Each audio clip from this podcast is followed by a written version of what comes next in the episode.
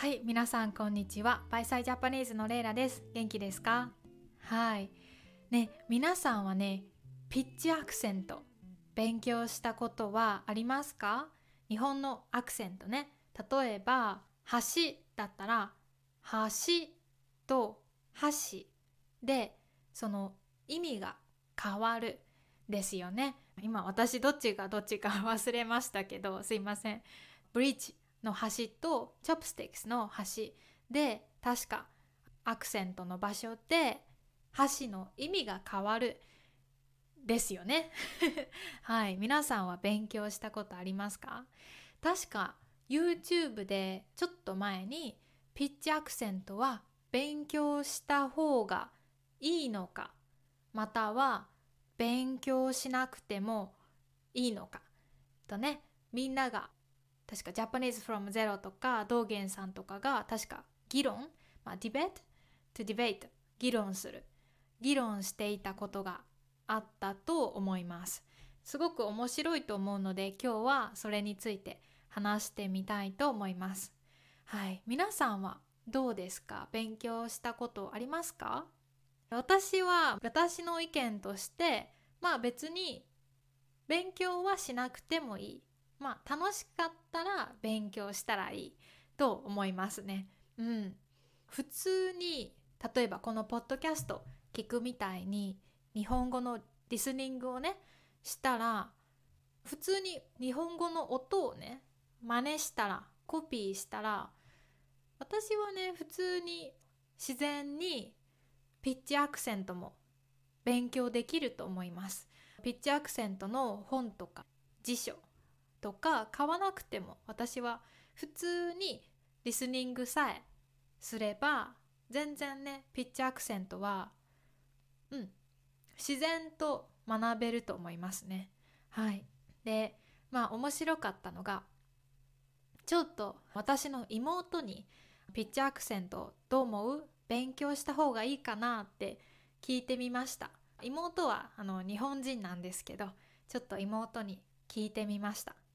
すると、まあ、妹は、まあ、全然その日本語の知識とかはないけどあの妹の答えが面白くて妹はピッチアクセントの辞書とかは今とかね YouTube とか、まあ、CD とか皆さんが日本語を勉強したかったら日本語の音声オーディオに普通にアクセスできますよね。どこにでも日本語のオーディオはあります。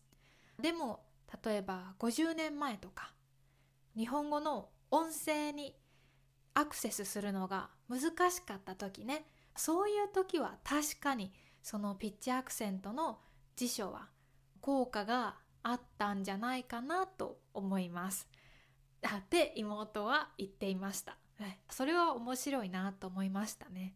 でピッチアクセントを勉強しなくてもいい理由としてピッチアクセントは方言ダイアレクトによって場所によってちょっとずつ違うんですよね。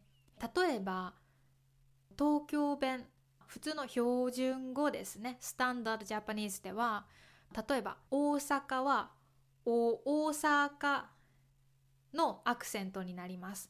お大阪。ビデオ見てる人は今私の手を見ると分かりやすいんですけどお大阪です。でも私が生まれた関西大阪弁がある関西ではお大阪を大阪フラットに言います。大阪。はい。全然ね違いますよね。大阪と大阪。これは東京と大阪でピッチアクセントがこれが違うというねエグザンポ例です。はい。でね私もちょっとピッチアクセントのいろいろ調べてみたんですがピッチアクセント日本のこのアクセントにも地域、まあ、場所によってちょっとルールが違うみたいですね。東京のアクセントにはまあこういうルールがあって大阪のアクセントにはこういうルールがあって鹿児島のアクセントにはこういうルールがあってみたいに不思議ですがちょっとルールがあるみたいです。面白いなと思いました。どう思いますか皆さん、うん、私は京都出身ですけど確かにね鹿児島の人とかのアクセント方言を聞いたらあなんか違うなと思うことがあります。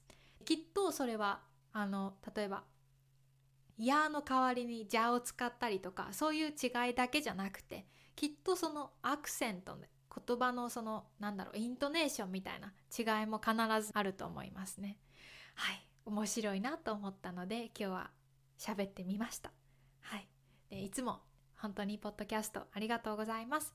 あのペイチリオンではトランスクリプトをね皆さんとシェアしています。トランスクリプトには漢字に振り仮名もあるので漢字の読み方の勉強もできます。はい。私の behind scene とかねいろいろこのポッドキャストのみんなとここではシェアしてないコンテンツを Patreon でもしてるので興味があったら是非リンクから参加してサポートしてくれたら本当に嬉しいです。もうすでにねペイチオンでサポートしてくれてる人本当にありがとうございます。皆さんのおかげでこれからも続けていきたいと思いますはいじゃあいつもありがとうはい、お仕事勉強頑張ってください。じゃあ良い一日を。バイバーイ。